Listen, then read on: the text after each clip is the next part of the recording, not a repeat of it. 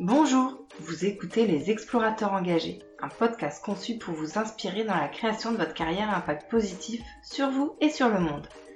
L'objectif est de comprendre le cheminement d'entrepreneurs et d'entendre comment ils ont réussi à dépasser leurs peurs et les obstacles rencontrés pour faire de leur projet un succès. Dans cet épisode, nous rencontrons Emma Boll, animatrice zéro déchet et salariée d'Ethics, une boutique zéro déchet et made in France. Après 13 ans dans les ressources humaines, Emma a réussi à se créer un métier de cœur qui lui donne l'impression de ne plus travailler. Je suis Caroline Escalier, coach certifiée, passionnée de parcours de vie, d'environnement et de consommation responsable. J'ai créé les explorateurs engagés pour accompagner les personnes qui veulent retrouver du sens dans leur carrière et contribuer à un monde meilleur tout en se levant chaque matin en étant sereine financièrement. Vous pouvez me suivre sur la page Facebook et le compte Instagram Les Explorateurs Engagés ainsi que sur le site internet lesexplorateursengagés.com. N'hésitez pas à vous inscrire à la newsletter dont le premier numéro sortira ce mois-ci. Vous y découvrirez des contenus pour vous inspirer, des conseils, des actualités pour vous rapprocher du travail qui vous épanouira et aura du sens pour vous. Je vais vous mettre le lien dans les notes de l'épisode. Vous voulez aider ce podcast à se faire connaître? Je compte sur vous pour mettre un maximum d'étoiles et un commentaire sur la plateforme d'écoute que vous utilisez. Mille merci. Je vous souhaite une très bonne écoute et je vous dis à très vite. Bonjour Emma, merci euh, de m'accorder un petit moment pour échanger euh, bah, sur ton parcours, sur euh, les difficultés que tu as pu rencontrer. Est-ce que tu peux te présenter? Bonjour et merci de l'invitation. Alors je suis Emma. Aujourd'hui je suis animatrice zéro déchet qu'en fait, euh, moi, quand je passais mon bac, je ne savais pas si j'étais capable de faire bac plus 5, si c'était hmm. pour moi euh, des longues études ou pas. Et du coup, je me suis dit, euh, je vais faire au fur et à mesure. Hmm. Donc, j'ai choisi un DUT commerce. Hmm. Avec la double compétence vente et achat. Donc j'ai fait mon petit DUT et puis j'ai poursuivi en licence 3 administration économique et sociale à l'époque. J'ai enchaîné avec une maîtrise qui n'existe plus euh, puisque c'est devenu Master 1 et Master 2 par la suite. Et j'ai poursuivi en effet en Master 2. Donc j'ai bien un bac plus 5 aujourd'hui et un, petit peu Master 2 en quoi du coup? J'essaie de me souvenir, ça commence à dater en fait. C'est un master assez généraliste en économie sociale. Euh, j'avais choisi de faire quelque chose de général pour avoir un panel de choix euh, en termes d'opportunités professionnelles. Hmm, d'accord. Et d'ailleurs, c'est aussi ce qui m'a permis de faire euh, de nombreux stages dans différentes entreprises et à différents postes. D'accord. Donc j'aime bien le côté pluridisciplinaire. D'accord, super. Et du coup, ça a été quoi ton, ton premier job? Premier job chez Leroy Merlin. Donc euh, je faisais de la vente de placards à l'époque euh, et de cuisine. Euh, par la suite, j'ai travaillé dans une entreprise de filtration des huiles, donc pour les industriels. je travaillais dans les achats et approvisionnements. D'accord. J'ai évolué en fait et pu intégrer des services ressources humaines par la suite. J'ai travaillé notamment à la centrale d'achat de Auchan. D'accord où euh, en fait, euh, pour moi travailler dans les ressources humaines, ça m'a énormément plu d'ailleurs tout au long de ma carrière. Euh, à l'époque, je faisais, j'accompagnais pour les reconnaissances de la qualité de travailleurs handicapés. D'accord. Hmm. Donc j'ai une sensibilité à ce niveau-là et je parle notamment la langue des signes pour pouvoir dialoguer avec les malentendants. D'ailleurs, tu vois, je suis en train d'oublier un de mes jobs précédents et je pense que ça a été euh, très formateur. J'ai été vendeuse en magasin de prêt-à-porter masculin et euh, j'avais euh, des clients qui étaient malentendants et du coup, ils venaient ah. vers moi en fait plus facilement bah, forcément. à se Bah, ouais. c'est une vraie compétence qui est malheureusement pas assez répandue et, et, du coup, qu'est-ce qui fait que un jour tu t'es dit je, change de mon cursus, euh, enfin de mon dernier job en, ressources humaines pour euh, me lancer en animatrice euh, zéro déchet. En fait, au bout de 13 ans, j'avais fait le tour. Hmm. Et ce que je faisais me plaisait, mais il me manquait quelque chose. Et tu savais identifier ce qui te manquait ou pas à l'époque? Ah non, pas tout à fait. Alors en fait, euh, ce qui s'est passé, c'est que euh, j'ai vu un événement Facebook, une conférence euh, sur le zéro déchet organisée par Bea Johnson à l'époque. Et comme j'ai vu que ma copine y allait, je me suis dit, ah ben tiens, je vais y aller aussi. Et là, lors de cette conférence sur le zéro déchet, je dirais pas un choc, hein, mais grande surprise, pour moi ça a été l'élément déclencheur à mon changement de vie personnel Mhm. d'abord et professionnel par la suite Hmm. Parce que euh, prise de conscience, c'est ça. Ça a été une prise de conscience. Euh, Il y avait des choses qui me parlaient, qui me faisaient écho déjà avec euh, mon enfance, ma vie familiale plus jeune avec mes parents et mes frères, et même chez mes grands-parents, le fait de manger ce qu'on produit dans le potager, etc., Mhm. d'avoir un composteur. Et euh, donc ouais, cet élément déclencheur, ça a été une petite graine qui a germé en quelques mois. Donc euh, suite à ça, à l'époque je travaillais toujours dans les ressources humaines, Hmm. euh, mais euh, j'attendais de voir en fait ce que je pouvais faire, comment rebondir en fait, comment avoir d'autres opportunités potentiellement intéressantes pour moi. Et donc j'ai regardé s'il y avait des associations sur le zéro déchet et euh, voir ce que je pouvais faire. Alors peut-être dire aussi ce que c'est que le zéro déchet. Oui. T'as raison, précisément. Alors le zéro déchet, c'est un grand mot. euh, on ne cherche pas forcément à être à zéro déchet. C'est pas mon cas à l'heure actuelle, même si ça fait plusieurs années que j'y tends en fait. Mais voilà, c'est plutôt un objectif et c'est toute une philosophie de vie où on va euh, consommer de manière plus responsable et ne pas chercher à produire trop de déchets ou en tout cas d'en limiter même euh, la production et l'achat finalement. Hmm. Donc, euh, quand on peut, c'est acheter en vrac, sans emballage, ou en tout cas réutiliser euh, au maximum euh, les contenants. Hmm. Donc, ça, c'est pour les grandes lignes. hein. Zéro déchet, on pourrait en parler pendant des heures. Ah oui. hein, Donc, suite à cette conférence, j'ai intégré deux associations. Une association euh, de jardins partagés, euh, Mmh. c'est les Ajoncs à Lille. Hmm. Et euh, je connaissais d'ailleurs, j'avais ma voisine à l'époque qui travaillait, donc je suis devenue bénévole et quand j'ai arrêté de travailler, en fait, je me suis donné quelques mois, en fait. Je me suis donné quelques mois. J'avais un petit plan de bataille. Je me suis donné quelques mois pour trouver euh, des associations euh, dans le domaine donc, de l'environnement, parce que Mhm. finalement, euh, c'est dans ce domaine que ça parle. Je me suis donné donc toujours ces quelques mois pour trouver une petite formation courte pour me reconvertir professionnellement. Je me suis dit, euh, pendant ces mois où je vais euh, intégrer bénévolement euh, une ou plusieurs associations, chercher à faire une formation et trouver euh, un nouveau job, euh, comment, comment me dépatouiller avec toutes mes envies, j'ai envie de dire, Ouais. et comment m'en sortir aussi financièrement, parce que c'est aussi une partie à laquelle on s'intéresse, mais c'était pas ma priorité. D'accord. euh, pour T'avais le pas de coup, grosses contraintes sur le sujet j'avais déjà rencontré mon conjoint, mais euh, quoi qu'il en soit, euh, on ne faisait pas encore de compte commun, donc Mm. euh, j'étais euh, indépendante financièrement et d'ailleurs il fallait que je puisse euh, m'en sortir euh, seule. Comme je travaillais dans les ressources humaines, j'ai cherché en fait si euh, il y avait moyen de travailler dans les ressources humaines dans une entreprise qui euh, protège, préserve Mm. l'environnement. En fait, ça a été euh, ma première idée. Euh, reconversion, je dirais facile, rester Mm. dans mon domaine, hein, dans ma Mm. zone de confort. Mais dans Et voilà. Dans une intégrer, autre entreprise. Voilà. Et bah c'était pas possible. pas possible pourquoi? Euh, j'ai pas pas trouvé. Ouais, Exactement. Euh, et euh, je démarche plutôt bien pour trouver des jobs. Enfin, Ouais. j'ai plein de contacts. J'y vais en fait. Je réponds à des annonces. Je vais sur les forums. Je rencontre des personnes. Euh, j'ai bah, j'ai assez de bagou en fait pour Ah oui. discuter avec les Et personnes. plutôt vous euh, allez vers les gens euh, assez facilement. Oui. Bah en fait, je me dis au pire on me dit non. Ouais, exactement. Et euh, si on me dit non, mais euh, ben, ben, c'est tout, c'est pas grave. Ouais. Je suis toujours debout, donc euh, je peux continuer en fait à Ouais. marcher. Donc, euh, et puis euh, surtout, euh, le fait de discuter et de rencontrer des personnes, ça pousse euh, à d'autres contacts. Hmm. Donc euh, ça, c'est toujours un plus. Et toujours garder de très bons échanges même avec euh, Mm. les gens en général.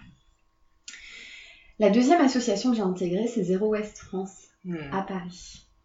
À Paris? Oui. Et en fait, à l'époque, ils montaient le festival Zéro Déchet D'accord. qui se déroulait au mois de juin. Et euh, donc j'ai pu intégrer euh, bénévolement, donc à distance, la préparation euh, du festival. Et j'ai fait une semaine d'intégration, on va dire, chez Zero West France pour la prépa de manière plus active du festival.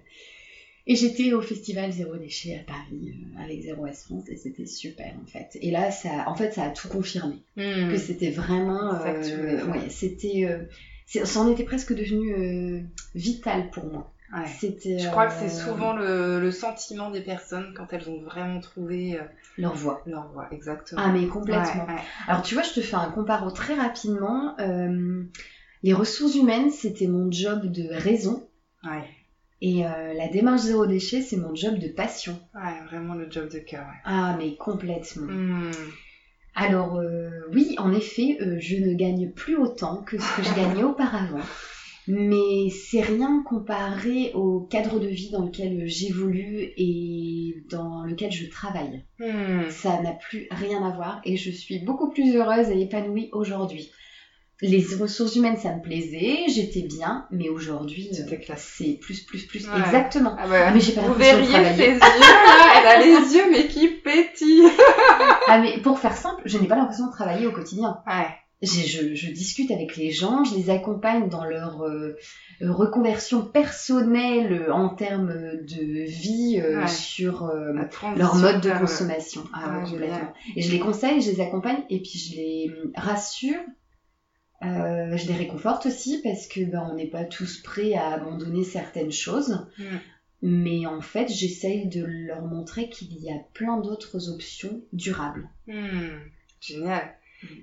Et euh, qu'est-ce qui te qu'est-ce qui te met le plus en joie du coup dans, dans ton métier actuel? C'est vraiment ce contact avec les personnes, c'est le fait d'aider dans la transition, c'est voilà, qu'est-ce qui fait que justement t'as même plus l'impression d'aller travailler?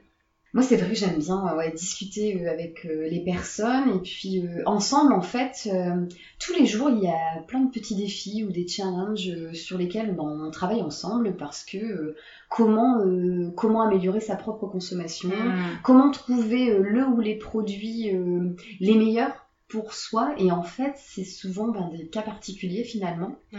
même si on va retrouver des généralités on va orienter euh, Hmm. En fonction de la chose situation de la personne. Oh, complètement Ouais. Donc, voilà.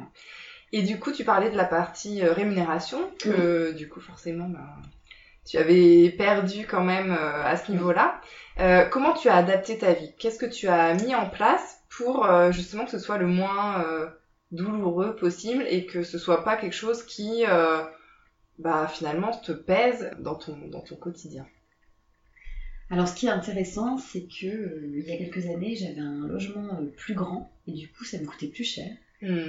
Et aujourd'hui, j'ai un logement plus petit, mais avec beaucoup plus de place finalement, parce que je Mieux suis moins encombrée, moins, Ouais. plus a- mieux agencée, ça, fait tout à fait. Et en fait, ça me coûte moins cher.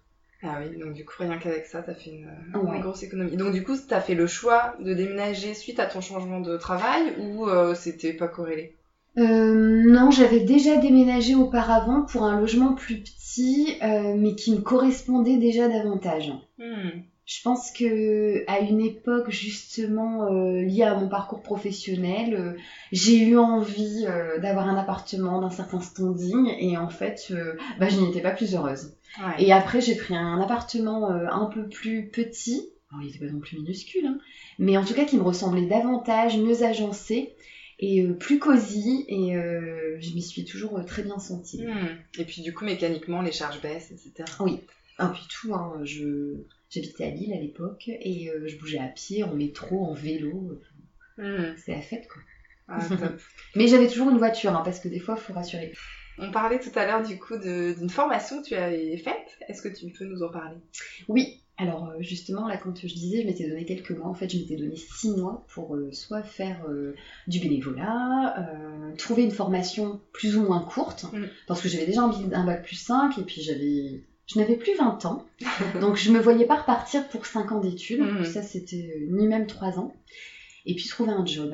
Et en fait, en 6 mois, j'ai vraiment tout trouvé, donc les deux associations, Ouais, j'ai trouvé une formation courte, c'était une licence professionnelle en alternance, d'accord. donc euh, une semaine sur deux en cours et une semaine sur deux en entreprise. Et du coup, j'ai fait un contrat de professionnalisation dans un bureau d'études environnement. C'était euh, la licence pro à Lens en gestion des déchets. D'accord. Du coup, c'est une formation qui durait combien de temps? Donc sur une année, même Ah, pas. c'était sur une année, c'est d'accord. euh, 10 mois hein, finalement. Ouais, ouais. euh, oui, une donc formation.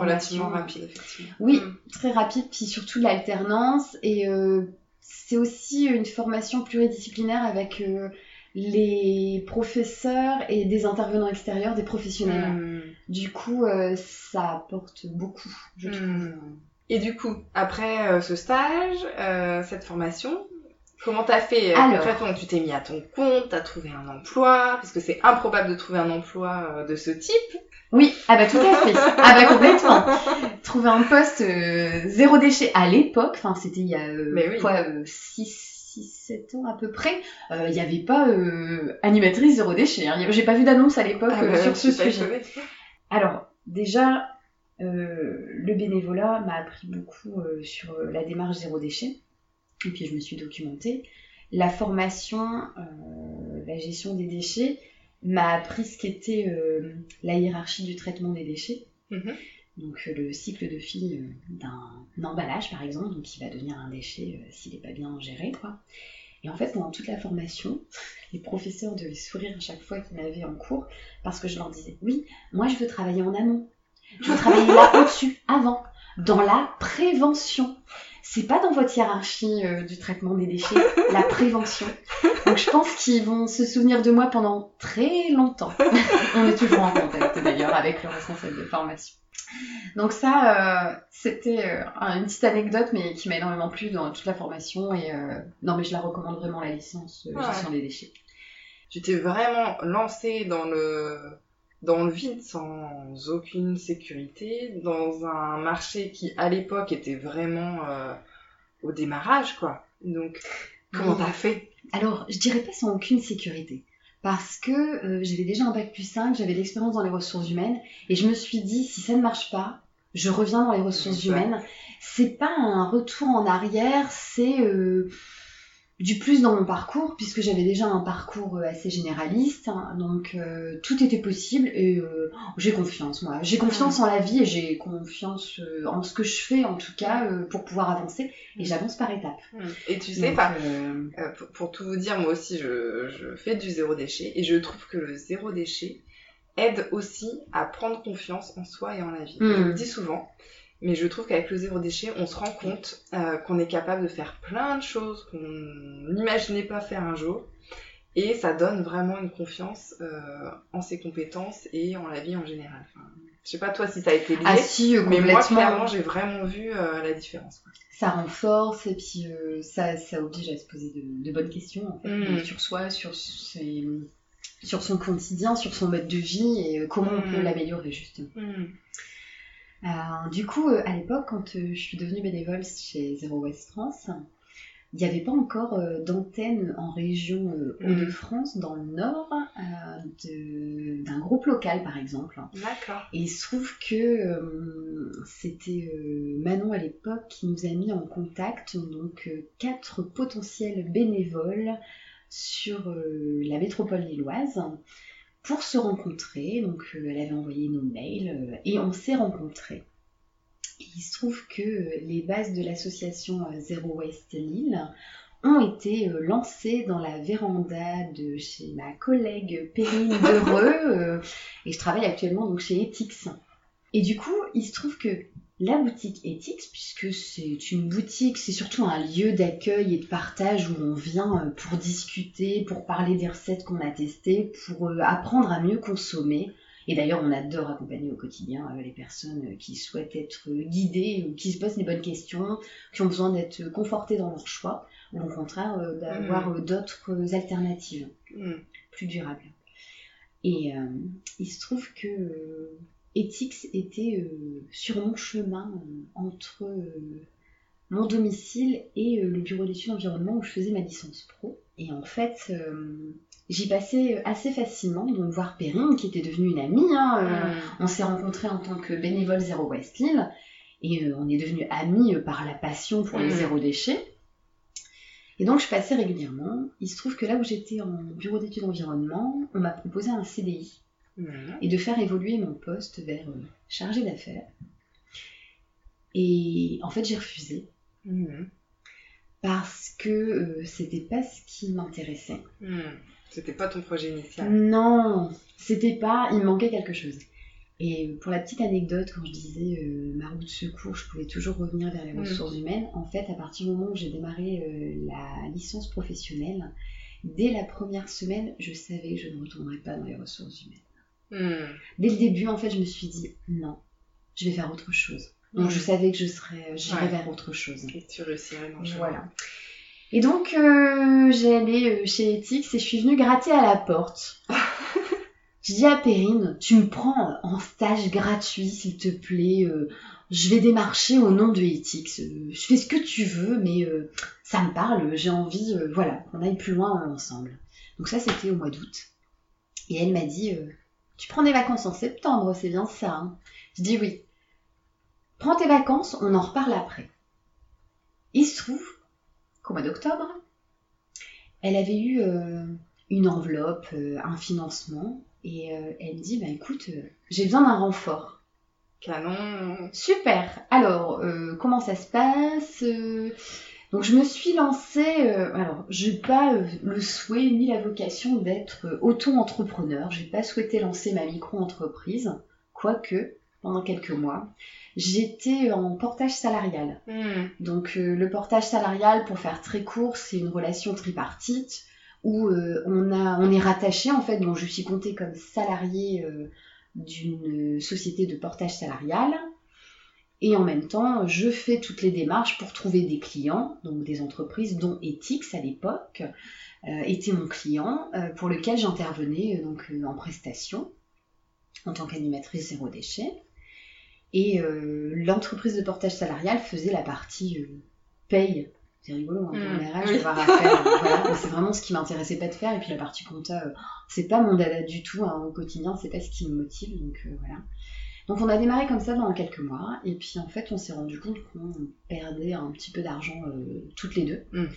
Et du coup, elle a dit, ben écoute, euh, je t'intègre euh, en tant que salarié si ça te va. Alors pas de temps complet tout de suite, ce sera un mi-temps pour démarrer. J'ai dit, écoute, ça me convient bien. Je vais voir ce que je peux faire, moi, ce que je peux trouver par la suite. Ben ça fait plus de trois ans que ça dure. Ah, canon. Et je suis passée à temps complet, bien sûr, parce que, en fait, en arrivant, bah, moi aussi, je suis arrivée avec des idées. En fait, euh, euh, j'ai trouvé euh, d'autres clients, euh, que ce soit des particuliers, des entreprises et des collectivités. Donc, on intervient dans les mairies, en fait, pour animer des ateliers donc, DIY. Que ce soit même au sein même de la salle d'atelier euh, dans la boutique, hein, on anime euh, donc des ateliers de, où on apprend à fabriquer euh, des produits cosmétiques ou ménagers Mhm. avec seulement quelques ingrédients. Ouais, Il en faut très peu. Mm. C'est sympa. Simplifier, simplifier, Ouais, simplifier, exactement. simplifier, ouais. Ouais, je suis un peu branchée aussi. euh, alors, je, me, je tends vers le minimaliste. euh, Mais je pense que c'est la suite. n'y suis pas. Je pense que c'est la suite vraiment du zéro Ouais. déchet, quoi. Je n'y suis pas euh, encore parce qu'il y a toujours des choses. Et puis d'ailleurs, c'est presque, euh, je vais dire un combat quotidien, mais Ah, aussi. il, faut- il y a des choses où on va euh, trier assez régulièrement et d'autres pas forcément souvent. Et puis, euh, en fait, la vie ne fait que si on va faire évoluer. Mhm. On va, on va faire, finalement, on va faire évoluer son confort de vie en se euh, débarrassant, en donnant, en vendant, en- parfois en jetant quand c'est vraiment euh, irrécupérable. Bon, si on peut en recycler, on- autant que ce soit transformé. Euh, mais euh, oui, c'est un meilleur confort de vie, je trouve, en ayant moins de choses. Mhm, Tout à fait, ça allège. Complètement. Super. Et du coup, euh, dans Pour la petite anecdote aussi, excuse-moi, c'est parce que j'y repense maintenant. Donc à l'origine, euh, il y a eu euh, une conférence euh, zéro déchet de Bea Johnson, et maintenant moi aussi j'en fais des conférences sur le Ah. zéro déchet, en fait, euh, sur le gaspillage alimentaire, sur l'utilisation des couches bébés lavables, euh, sur euh, les serviettes hygiéniques lavables et tout. Enfin, on parle de tout ça. J'ai vu justement qu'Etix venait de lancer un super projet sur le sujet. Oui, je savais pas si je pouvais en parler. Vas-y, vas-y. Alors, euh, j'invite tout le monde d'ailleurs à aller sur le site de lafabricaviva.fr. Alors, c'est jusqu'à quand? C'est jusqu'au 9, 12, 12 février. Enfin voilà, il reste moins d'un mois, donc c'est maintenant qu'il faut y aller, c'est assez rapide. Donc, euh, c'est en trois étapes. Le site n'est pas optimisé, je préviens d'avance, mais courage s'il vous plaît, parce que c'est un réel projet extraordinaire, euh, en plus qui me tient énormément à cœur. Vous pouvez donc euh, d'abord vous inscrire, ça c'est la première étape. Il faut s'inscrire sur le site de lafabricaviva.fr. En deuxième, en deuxième étape, il faut valider l'email reçu. Et en troisième, il faut voter pour votre projet préféré et qui est donc le Ch'ti Colibri. Le projet Ch'ti Colibri, l'enjeu c'est de démocratiser la couche lavable, c'est-à-dire de la rendre le plus accessible possible au plus grand nombre. Parce qu'en fait, euh, on pense que euh, retirer une couche jetable d'un bébé, c'est facile, et de la jeter, c'est aussi facile. Mais en fait, ce qu'il faut savoir, c'est que un tiers de la décharge est représenté par des couches jetables, des serviettes hygiéniques jetables et des tampons. Un, tiers, c'est énorme. Ouais. Ouais, c'est énorme. Je En fait, que tout c'était ce beaucoup, qui est, mais euh, pas à ce point. Tout Un ce qui est protection euh, jetable, en fait, euh, hallucinant. et Sachant c'est ça euh, fou, quoi. Exactement. Et d'ailleurs, on se rend pas compte, mais les couches lavables, c'est hyper intéressant pour trois raisons. D'un point de vue de santé, parce qu'en Mm. fait, c'est ce qui est en permanence sur les fesses de bébé. Donc, au moins, il n'y a pas de produits toxiques sur les fesses de bébé en permanence. D'un point de vue environnemental, ben évident parce qu'on ne jette pas la couche, euh, on va la laver tout simplement. Et d'un point de vue économique, c'est aussi très intéressant Ah parce que on Mm. va dire jusqu'aux deux ans d'un bébé, euh, la propreté environ, on va dépenser euh, 1500 euros pour du jetable, alors que pour du lavable, on peut s'en sortir entre 200 et 600. Donc, euh, Sacrée différence, sachant qu'en plus, euh, les couches lavables se revendent euh, après, Très bien, euh, très, très bien. Alors en fait, euh, euh. bah déjà, euh, on peut en acheter d'occasion. Ethics propose de la location déjà Mm. euh, aujourd'hui. On a accompagné des familles, des collectivités, des crèches en fait sur Mm. l'utilisation des couches bébés lavables. On anime des ateliers hein, pour montrer vraiment comment on les utilise, Mm. pour faire une présentation, pour désacraliser. Oui, parce qu'honnêtement, c'est vrai que ça fait peur Mais complètement. et c'est pas si terrible. Et, et c'est normal et c'est sain. Et d'ailleurs, euh, moi, la première chose que je dis aux personnes qui viennent participer à l'atelier, c'est bravo et merci d'être. Ouais.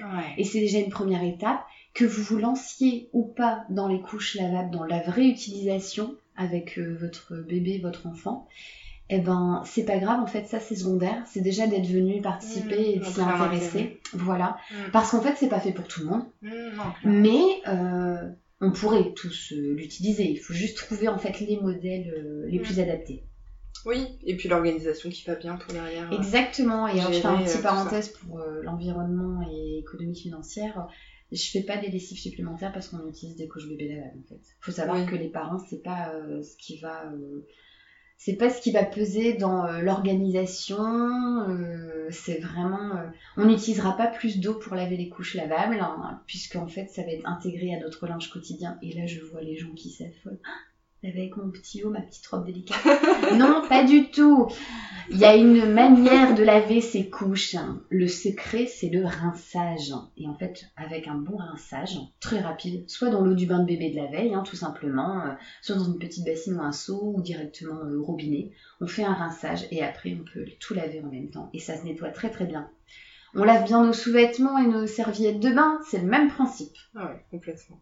Ah bah voilà, un petit euh, tips sur le sujet. Merci Emma. Votez Ch'ti Colibri, s'il vous plaît Et donc euh, concrètement, donc c'est c'est quoi exactement le projet? C'est c'est sensibiliser sur euh, la partie couche lavable, mais c'est créer même un endroit, d'après ce que j'ai compris. Oui, alors c'est euh, le démocratiser pour tous parce qu'en fait déjà c'est d'avoir encore plus de choix.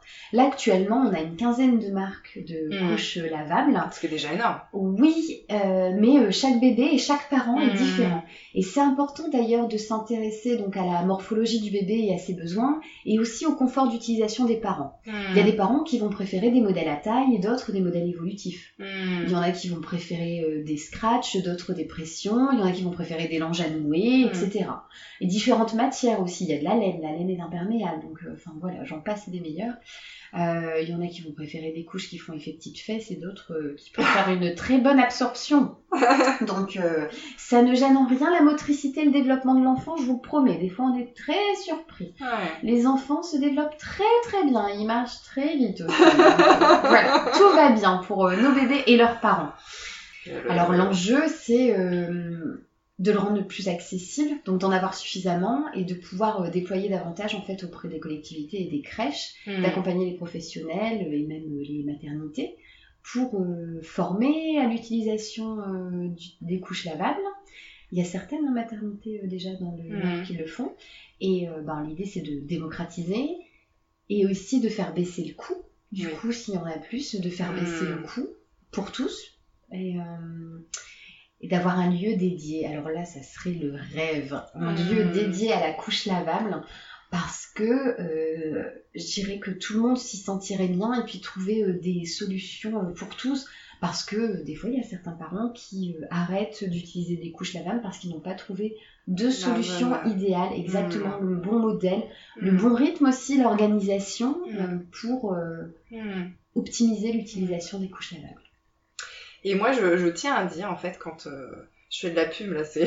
bon, voilà. Ça arrive. Ouais, mais euh, moi, je suis allée vous voir, tu dois plus te souvenir de, de moi, parce que ça fait très longtemps, mais quand mon fils est né, euh, on se posait la question des couches lavables. Et euh, j'avais beaucoup apprécié l'échange qu'on avait eu, parce qu'en fait, euh, vous m'aviez mais carrément euh, déculpabilisé en me disant, bah ouais, c'est vrai que juste à la naissance, c'est un peu hard. Et euh, par contre, euh, peut-être que tu peux prendre la taille juste après quelques mois, quand tu seras moins dans le rush euh, du, du démarrage, du changement de vie, etc. Et c'est vrai que je me dis, mais oui, en fait, euh, On se met, pas- on se met la on, pression. se, on se met une pression de ma boule et finalement, euh, bah voilà, chacun va trouver ce qui lui convient. Euh, certains, dès la naissance, ce sera parfait. Moi, honnêtement, j'étais... Ça faisait trop d'un coup, donc euh, je l'ai fait quelques mois après et c'était très bien comme ça. Mais, mais c'est vrai qu'il y a beaucoup de bienveillance, beaucoup d'accompagnement, d'écoute.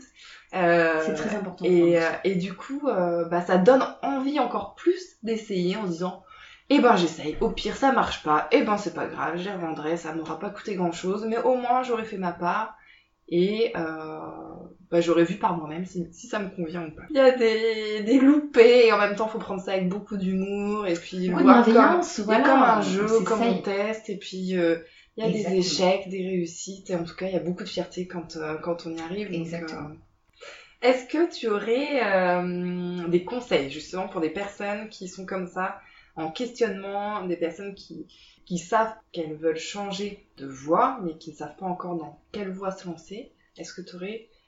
Oui. Euh, conseils? ouais, des conseils vraiment, et c'est ce que j'ai appliqué et c'est ce que j'applique même encore aujourd'hui, c'est oser, oser poser des questions, y aller. Alors euh, qu'on soit timide ou pas, euh, peu importe. Il y a différentes manières de poser des questions. Ça peut être à l'écrit, ça peut être par téléphone, ça peut être en face à face. Faire du bénévolat, ça hmm, c'est vraiment un truc euh, extraordinaire parce que ça permet de se tester, euh, de faire des pseudo-stages dans des entreprises aussi euh, quand c'est possible. euh, Quand on est euh, inscrit chez Pôle emploi, il y a euh, l'évaluation au milieu de travail, Mhm. faire une à deux semaines, enfin des choses comme ça. Enfin, il y a plein de choses qu'on peut faire. C'est faut oser, faut y aller. Merci Emma pour ce super échange. Euh, un plaisir. Vous aurez tous compris que je suis une fan du zéro déchet, donc je ne suis pas très objective. mais, euh, mais en tout cas, ton parcours est, est intéressant parce que même si finalement le- la notion d'oser revient honnêtement à, à chaque podcast, je pense que c'est vraiment la clé. Euh, tu nous donnes aussi euh, des éléments sur le fait oser, ok, mais euh, tester avant tout.